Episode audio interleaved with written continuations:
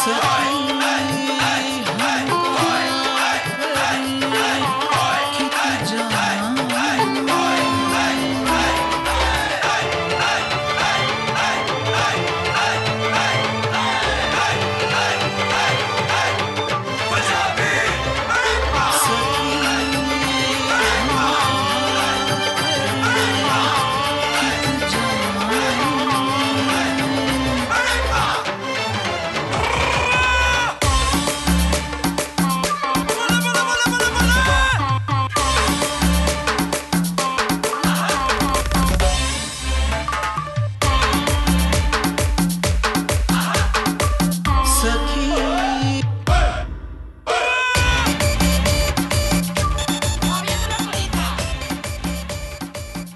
Hola, ¿qué tal? Yo soy Cuauhtémoc Ruelas. Y yo soy Miki Brijandes. Y esto es un especial de Esquina del Cine desde las instalaciones del Centro Cultural Tijuana como parte de las actividades de la Feria del Libro de Tijuana. Y como pueden ver ustedes, tenemos a nuestro lado un invitado especial, el señor Trino. ¿Qué tal? Tú vienes precisamente a presentar este libro. Sí, Historias desconocidas de la conquista. Ese es, ese es la- en la Feria del Libro de Tijuana. Vine a presentar ese, pero siempre es bonito hablar de del Santos. Así es. Sí, ¿no? Y eh, bueno, del Santos y de muchas cosas, ¿no? Tú tienes una relación muy cercana con el cine. Eh, Sí. eh, yo, bueno, pues los sigo, los seguimos en La Chora Interminable. Siempre tienes eh, esta afición por hablar de las películas que has visto. A pesar de que tu carrera la conocemos directamente con eh, este, los libros Los Monos, eh, tú también fuiste asistente de dirección de Guillermo del. Ya tuviste la experiencia de, junto con Gis también, hacer esta película de Santos contra la Tetona Mendoza. Has hecho doblaje incluso para películas como Coco. Entonces, eso también es la razón por la que te queríamos platicar contigo un poco, para que nos hablaras un poquito de esa experiencia que tú tienes con el cine y esa, esa relación que tienes con el cine más que nada. Bueno, obviamente yo desde chavito quería hacer animación y quería hacer caricaturas para, para Disney, ¿no? Esa era mi idea. Y mi papá me persuadió de, de no hacer eso porque decía que, que Disney pagaba muy mal y que era muy... eh, trataba mal a los empleados, muy negrero, como dicen. Este, y yo de todos modos no, no le hice caso en el sentido de que yo quería ser caricaturista. Él, él era dentista y eh, finalmente sí hice una caricatura que fue el Santos contra la Tetona Mendoza. Digo, me tardé muchos, muchos años en hacerla, pero eh, la hicimos junto con Gis, por supuesto, porque los dos hacemos los personajes. Y la producía Lynn Feinstein y estaba también ahí Paco Arriagada. La dirigió el Patas Lozano, que es un gran director. Y por ahí está la dirección de animación el Couturier y por ahí también está eh, Rafa, mm, Rafa González, este, varios de los de Anima que son muy buenos eh, animadores y dibujantes y, y el guion de Augusto Mendoza que nos gustó mucho. Este, ejemplo, yo te quisiera preguntar qué tan, el, por ejemplo, el proceso, dices que fue bastante o lo mejor, no sé si lo mejor no se puede contar en años No, o sí, en tiempo, contar, pero mira.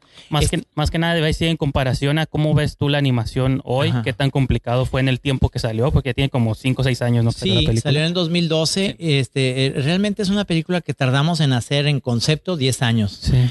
pero, pero ya cuando teníamos el guion ya aceptado, digamos, el que nos gustaba, y aceptó la producción, tardó más o menos dos años y medio. Entonces, sí es un proceso largo para hacer una, un largometraje. Yo creo que ya no nos meteríamos en un asunto así tan, tan espeso porque sabemos que el cine es muy difícil y mm, yo haría un proyecto más en, en streaming como con una serie con el Santos Sí. porque siento yo que el Santos tiene más posibilidades de vivir en, en corto aliento que en largo aliento, ¿no? Como una película larga en animación, es, si no hay un guion realmente bueno y, y, y ¿qué es lo que falla también en esta película? Yo creo que el guion no es malo, pero eh, lo que falla ahí un poco es el ritmo y hay escenas que debemos haber cortado. Yo creo que si se edita de otra manera puede haber sido una película interesante. Fíjate, eh, comentaste algo de, del Santos como, como serie. Ustedes ya lo hacían antes. De hecho, tú eras la voz original Sí. del Santos. Este, y- Cerveza Santos. que de hecho lo acabo de ver hace un, hace un Sí. momento. Eh, los volvieron a subir a YouTube, ¿no? O Sí, los- no estaban. eh, estaban en, en- en las redes, pero no estaban en YouTube, los volvieron a subir. Eh, Locomotion fue un canal que estaba en Miami que nos, nos contrató, te estoy hablando del 98 por ahí, y hicimos eso como un experimento padre, pero ciertamente eh, la animación era muy eh, pedestre todavía. Ya esta en Anima, pues es una animación Sí, eh, más trabajada, como ¿no? me gusta. Eh, Daniel Jiménez Cacho como la voz del santo. Exactamente, estaba Daniel, está también eh, Regina Orozco. Yo sí creo que si hacemos esta serie en algún lugar de streaming. Eh, deberían estar ellos haciendo las voces, o sea, tanto Daniel como Regina. Guillermo Eh, del Toro vuelve. Y Guillermo del Toro, si sale el Gamborimbo Punks, te- tenemos que contratarlo, cueste lo que nos cueste, y no nos va a costar porque nos, Sí, tiene que cobrar barato, pues. Y, No, y de hecho recién anunciaron que Guillermo ya está trabajando con Netflix ahí unas cosas, ¿no? Sí. Entonces, a lo mejor por ahí pueden. Sí, no sabemos porque realmente esto es, es un producto muy, muy mexicano. Entonces, este, lo que quiere Netflix es algo que salga más a las fronteras. Pienso que puede ser algo latinoamericano, pensándolo en ese sentido. Entonces, eh, tenemos que hacer un producto que sea interesante. No sé si es Netflix, también hay Sí. otros. Amazon. Sí, pues, Amazon. Claro, video. Exactamente, hay, Blim. hay- hay- Blim, ¿no? Ese ya se va a morir.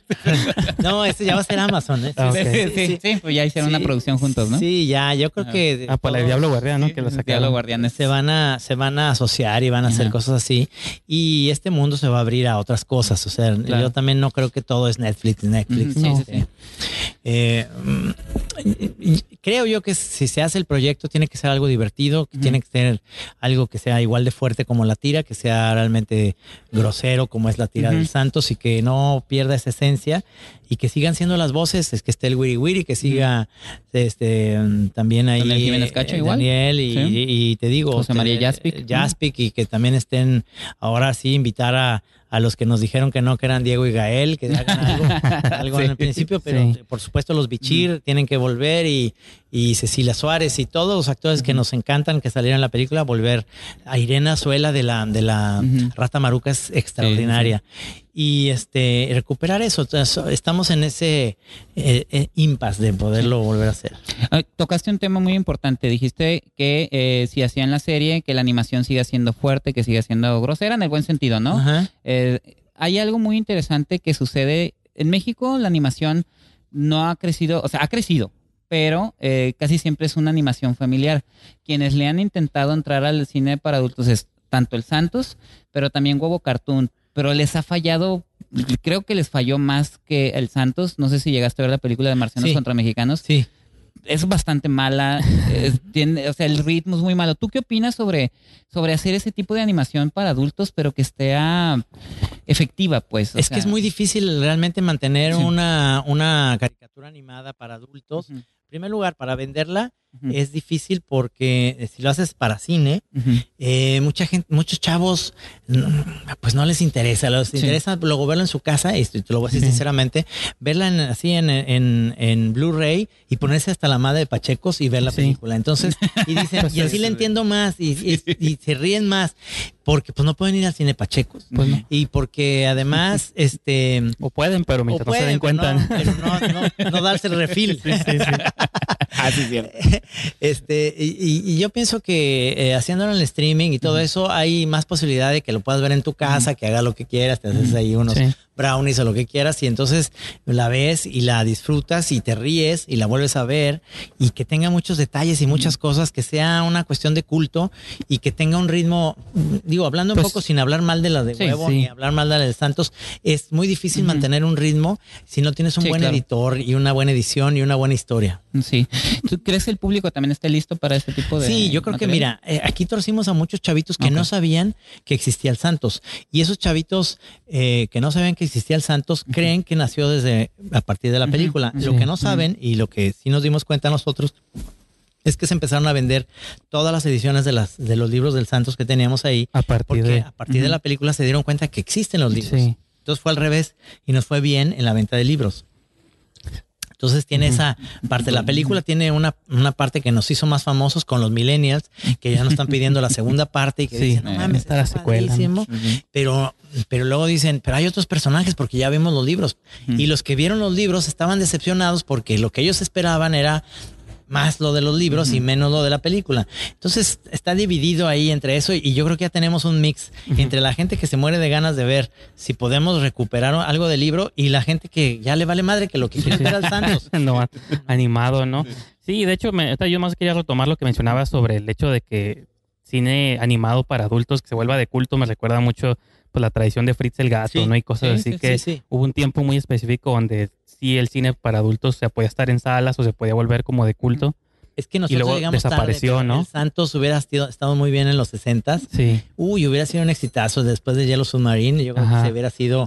sí, pues cine Pacheco que dices, ¿no? O sea, Sí. ahí entra en Pero eso. hoy eh, eh, también sería un buen momento estos, en est- estas Sí. épocas, ¿no? Yo creo que si eh, utilizar mucho Ujú. lo que salía en los libros, hacerlo vintage, Ujú. yo creo que el Santos no, eh, te lo digo, no sé, hasta no ver pruebas, pero no sé si me- nos animaríamos a hacerlo en 3D. Yo creo que se perdería mucho la línea de. Kiss y Mía. Sí, ¿verdad? Pero quién sabe, porque ya visto unas cositas tan padres en, en, en 3D que sí respetan mucho el, el estilo del dibujante, que puede ser. Entonces, estamos años luz de lo que hacen Pixar y Sí. DreamWorks Sí, sí, claro. y todo eso, ¿no? Pero, pero no creas, ahí van, la, la industria va creciendo mucho en ese sentido. Pues Carlos Carrera, ¿no? Que ya trae una película Exacto. en 3D. o bueno, sea, Carlos ajá. Carrera, ese sí lleva como unos 20 años haciendo. Haciéndola, ¿no? Pero dicen que está estupenda. Lo vi el otro día en el, en el eh, Festival de Cómic de Querétaro, en, el, en, en la Conque, Ujú. y me dijo que ya está, ya está la película. Sí, sí, sí. De hecho, ya tienen fecha de estreno para agosto. No, yo te iba a preguntar, incluso me robaste un comentario de que tú decías, o a lo mejor en 3D, yo te iba a preguntar algo todavía más loco si te lo imaginarías así como en live action con actores de verdad. No. con eso que está la moda de los superhéroes y Sí. adaptar cómic de cómic a pantalla y que son con actores de verdad. Claro. O sea, a lo mejor No, un mundo bizarro en el que No, porque- existiera. Porque, es que Sí, perdería, ¿no? Sí, perdería. Yo siento que, que el Santos tiene que ser una caricatura y Sí. es lo sabroso, que se siga viendo esa, esa parte como de, mm, de carpa de, de- de- de- de los años 30 de Palillo Ajá, y sí, de, sí. de todos los grandes mm, cómicos de los albures y demás, eh, con, con una línea infantiloide, ¿no? Porque ya Sí. haciéndolo personas eh, choca, o sea, te va a chocar ver a la tetona en verdad.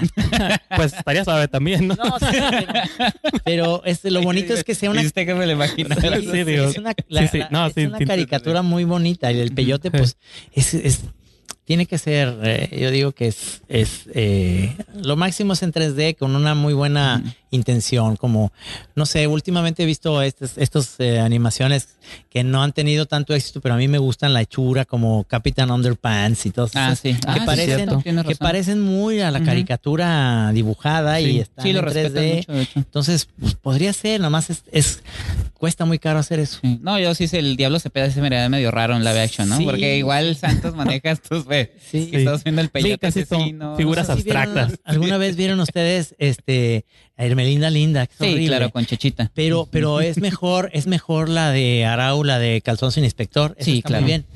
Es decir, Que a Ríos no le gustó, pero... no, no le gustó, pero, pero lo que voy no es mala película. No, no, no a mí me gusta, a mí me gusta. Y obviamente el Santos es, es, es- son personajes más grotescos que se Sí, ven sí, muy bonito sí. en línea.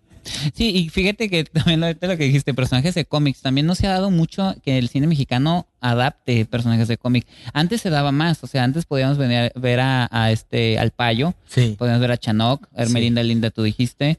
Este, incluso en televisión no hace mucho se trató de hacer el Pantera, ¿no? Que también era Sí. una novelita. Y tu, pro- tu, o sea, su proyecto, el tuyo y el de Gis, pues prácticamente entró, entró en esta, en esta fase. También, ¿por qué crees que no se hace más? ¿Por qué no se, no se acercan más?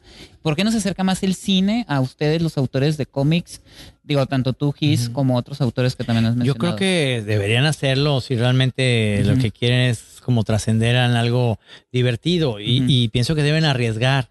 Y arriesgar significa que no hay que pensar tanto ya en, en que, sí, ¿qué, qué, qué mensaje le damos a dar a la familia Sí. mexicana, ¿no? O sea, es, es que no hay que dar mensajes. No, es pues. hay que pasarla bien y, y deben ser películas más de shock. Hay una que tengo muchas ganas de ver que me la han comentado muy, muy padre, que es eh, con Nicolas Cage, que es como una película eh, de que los papás eh, Ah. empiezan a matar a los hijos. Ah, sí, la que está ahorita en Sí. cine, se acaba de estrenar este fin de semana, está muy Tú ya la suave. viste, ¿no? Sí, está muy suave. Entonces yo lo que quiero es, ser- o sea, es totalmente políticamente incorrectísimo. Sí. Entonces eso es lo que, que- Pero, pero fíjate, bueno, de- yo creo que sí le leí por ahí ese mensaje de la idea de que los papás a veces quieren matar a sus hijos, Sí. pero no debes, no puedes decirlo ni debes decirlo No. porque como dices tú es políticamente incorrecto. eso es lo que necesitamos. Y esta película lo lleva al extremo, ¿no? Como- ese, sí, ese esquema que lo están haciendo mucho ahorita las películas sí. gringas en todos sentidos, ¿no? Entonces, para mí sí es importante que el Santos, que lo tenemos hecho desde los años noventas y, y- y todo eso, eh, recuperemos esa lo políticamente incorrecto, que, que sea algo divertido, lo políticamente incorrecto y que no nos dé miedo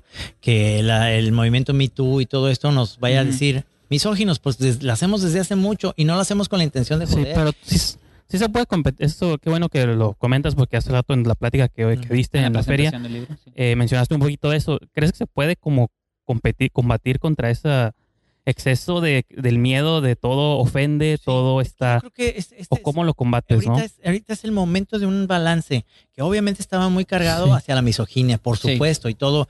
O sea, tú imagínate una película de Mauricio Garcés ahorita, es- es- Sí. serán prohibidísimas por, por todas. O sea, él, él todo el tiempo está hablando de querer Sí, sí. Pues tú dijiste una frase de Sí. una película de Mauricio Garcés Sí. en la presentación, ¿no? De que Sí, decía, es ¿Cómo que él es abogado y Ajá. llega Amadé Chabot, que es una Ajá. gringa guapísima, y entonces se le atora el vestido en la puerta y se queda en Brasil en calzones, ¿no? Entonces él le pone el, le pone el, el saco y le dice, "Ah, he venido aquí porque hablaba como gringa, ¿no? He venido porque es que quiero que me ayude, mi marido me quiere matar. Yo también, pero despacito. Son, esos son los- el tipo de humor que tú dices. Y hace poco tuvieron un, un- tú lo mencionaste también, un, tui- un tweet de Sí. un dibujo que hizo, y lo hizo Falcón, Sí, lo hizo Falcón. que era un como Era. Nestora, la dibujaba como un orangután. Ah, ok. Y obviamente se le pasó la mano, ¿no? Sí, eso es, con- eso es real, pero a lo que voy es, los caricaturistas tenemos ese riesgo y ni modo, pero no, no, las redes sociales se han dedicado a crucificar. O sea, Sí. Falcón tiene una trayectoria muy buena. Él hizo a- al baboso, él hizo a, a Wilson, el dios de la hueva. Tiene personajes que son maravillosos y por un cartón no se le puede ya este eh, crucificar. Yo pienso que estamos a merced de cualquier error. En el momento en el que sea a Gis y a mí nos van a crucificar. Entonces, no, y te sacan ya con Twitter, te sacan hasta cosas del pasado, Del así pasado, de que este tweet que sacaste en el 2013 y tú ya ni te acordabas, pero Sí, mencionaste guardan, algo sí. y, que viste con mucha lascivia a Edith González una vez que la vea. Ay, y te ¿Se sacan la foto y todo, dice, "Chale". sí, sí. Sí, te digo, eh, eh, digo, he visto que también, no sé si, si entraste tú a esa discusión, o- había otro dibujo de una persona que estaba escuchando a Belinda. Sí, era Es que- este Alarcón. Y eh, me gustó mucho lo que tú habías dicho precisamente enfocado a lo a eso, a lo a que no perdamos el humor, que es algo que tú dijiste en la presentación también. Porque la importante. caricatura se trata de hablar de estereotipos. Y ese, Ujú. claro que es un estereotipo. Y por supuesto que lo utilizó Alarcón, pero creo que en el humor se sí, vale todo eso y se vale también brincarse las trancas de repente. Y no pasa nada, porque si tú te la pasas ofendiendo en un cartón y en uno y sigues y sigues y sigues, y yo veo que todos los compañeros, estoy hablando desde los chamucos, los, este, los independientes, los Magú, todos, los que, los que tienen otra postura, Calderón, todos tienen un sentido del humor que varía muchísimo de- de- en ideas y en, y en calidad y son muy buenos. Entonces, pues eh, los primeros que debemos apoyar a, a los compañeros somos nosotros mismos diciendo, pues, te apoyo, Sí. brother. O sea, no, no importa, pero sé que tu calidad es otra. Simplemente pues, hubo un cartón que no, que no llegó en un momento adecuado, no pasa nada. Y que creo que a lo mejor los únicos que están exentos de que te puedes burlar de ellos y no pasa nada es de la política, ¿no? Creo que son los únicos que, porque pues la religión, todos son temas sensibles, este, Es muy sí, los- la diferencia de géneros o sexos, pero creo que los políticos hasta la fecha No, todavía sí. son... Ellos son muy cínicos, incluso si hablas mal de ellos y pones, no, pues que eh, tal presidente municipal se robó la lana, Sí, sí. te hablan de la oficina, no, pues aquí de la oficina del licenciado, si le puedes regalar la tira, que, que oiga, pero Pueden puse que- que- sí, puse que era un ladrón Sí, y sí, ah, no, pero a él le gusta mucho que, que la Sí. caricatura sea la ellos. Es que me dibujó flaquito, la ¿no? tener en su despacho. Pero fíjate que a pesar de eso, bueno, yo desde que los escucho en la chora y, y veo, creo que tú y Gis no son tan tan políticos, o sea, sí utilizan la política como parte No, esencial, no, no pero ustedes, sobre todo Gis, siempre se ha mantenido como alejado, ¿no? Que a veces hasta te da carrilla porque Sí. dos, tres comentarios que haces en la chora, no, no, Trino, eres profundo, Trino, profundo, ¿no? Porque él sí se ha mantenido como muy alejado. Eso también me, también me gustaría que lo comentaras porque, a ver, tú una vez dijiste en un programa que les daban los premios a los caricaturistas que hacían únicamente cartón político Sí. y que tú decías, hay otros géneros. Ujú. Volteemos a ver esos otros géneros. Y a veces también nosotros como que, por decir, este libro es comedia, es, es, es humor. Es humor, ¿no? es un libro de divulgación histórica. Exactamente. No es, o sea, no se saquen de onda porque hay un chavo ahí que quiso que Sí. le, le volviera el dinero. Este es un libro de humor y es un libro de chistes sobre la conquista y es un libro que es políticamente incorrecto y hay cosas que los chavitos pueden interpretar ahorita por toda esta cuestión de corrección política como misóginos o demás. Pero yo creo que son son chistes y, y se lo he enseñado a amigas mías que son feministas Ah. y me dicen, pues tú eres igual siempre has sido con la Pues sí. Mendoza, Sí. pues ¿por qué no vas a hacerlo ahorita? Y tampoco me ofende porque tampoco es algo que, que pongas, nomás porque una chava iba pasando con unas chichis muy grandes Sí. y el cuate, el el, chiste, el azteca decía, este, ya me dieron ganas de ir a Chichen. Hasta es como un chiste inofensivo, ¿no? Ni siquiera hecho, está tan... muy inofensivo. De hecho, son cuatro Viñetas, cuatro sí. viñetas y hasta el final tiene diálogo. Sí, Sí. Muy sencillo, o sea, es, pum, es como un... pero así. bueno, el, el chavito este se ofendió, Sí, muy sí. millennial, muy su rollo de querer ser protagonista y así le fue, pues lo, lo tundieron. Y obviamente hubo gente que también me dijo, eres un cabrón, pues si lo retuiteaste para que se lo tundieran. Le dije, claro, Sí, pues porque también no se puede, o sea, ya cualquier cabrón, de verdad, lo digo con toda sinceridad, las redes sociales tienen eso, cualquier cabrón tiene voz y voto y te va a decir y te va.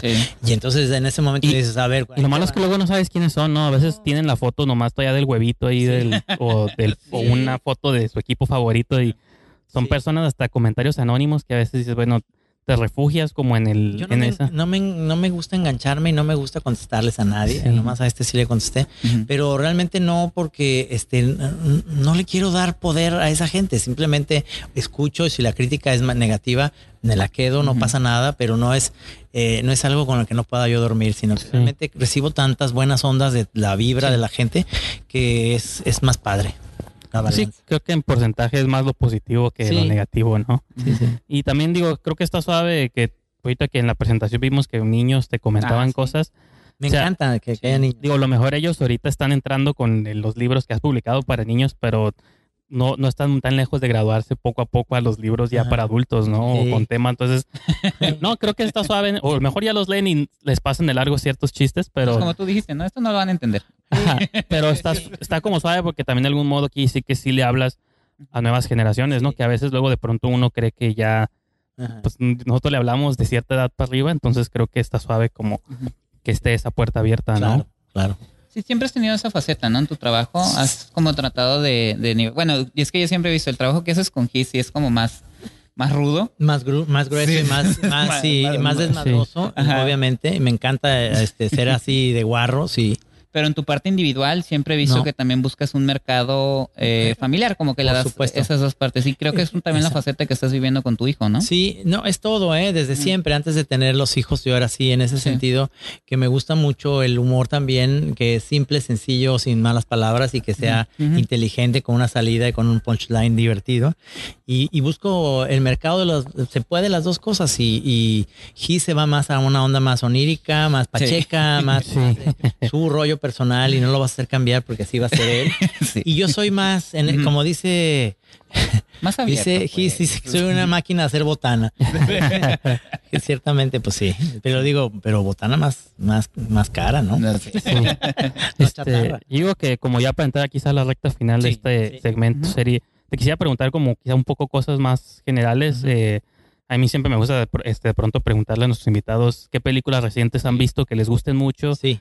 O algo que te haya gustado, que hayas visto en el cine o, Mira, o algo así. este, últimamente con mi hijo, con Chema, estoy viendo muchas películas de superhéroes Ajá. y me tengo que aventar todas las de Marvel y demás. Mm. A veces no estoy entendiendo las cosas porque, pero las estoy viendo. no, he creas visto que- las 10 anteriores, ¿no? las he visto todas, Todas, pero sí. a veces no, ya se me está olvidando qué pasó con, por qué. Me gustó mucho Doctor Strange dentro Sí. de las de Marvel, Mm. es la, que más, es la sí. que más me ha gustado porque es, sería toda mi onda, sí, una sí. onda de superhéroe, es el que más me gusta. Eh, eh, mi, mi superhéroe favorito es Batman y obviamente las de Nolan son mis Sí, sí, preferidas.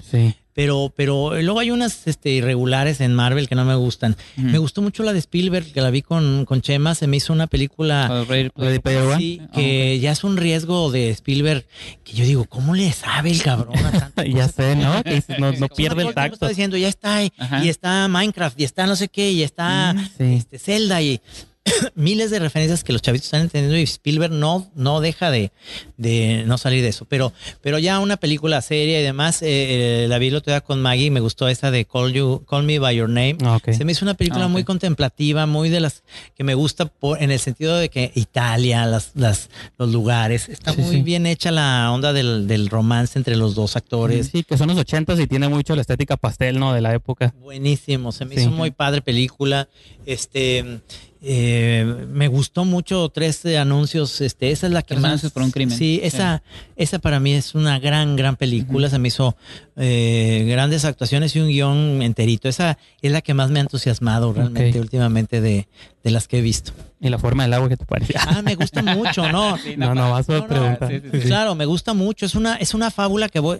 Mira, a diferencia de, de- de tres, eh, de tres anuncios, Ajá. es una gran película que la ves y sales y dices, muy buena película, ya la vi. Claro. Ya sé de qué va y Sí. todo. Y, y la forma del agua, aunque ya sabes desde un principio que es una fábula y que tiene muchas cosas fantásticas, es como, como me pasa a mí con El laberinto del fauno o me pasa con, con las películas, esta, la de Amelie, que son películas que vuelvo a ver y vuelvo a ver porque Sí. hay miles de detalles que te vuelven a Te fascinar. transportan como un mundo que que se parece al real, pero no es, ¿no? como y eso las de está muy Terry. Gilliam, que las Sí. vuelvo a ver y las vuelvo a ver. Incluso y encuentras tienen- cosas que no habías visto Sí. antes, que dices, eso no lo había visto, Sí. ¿no?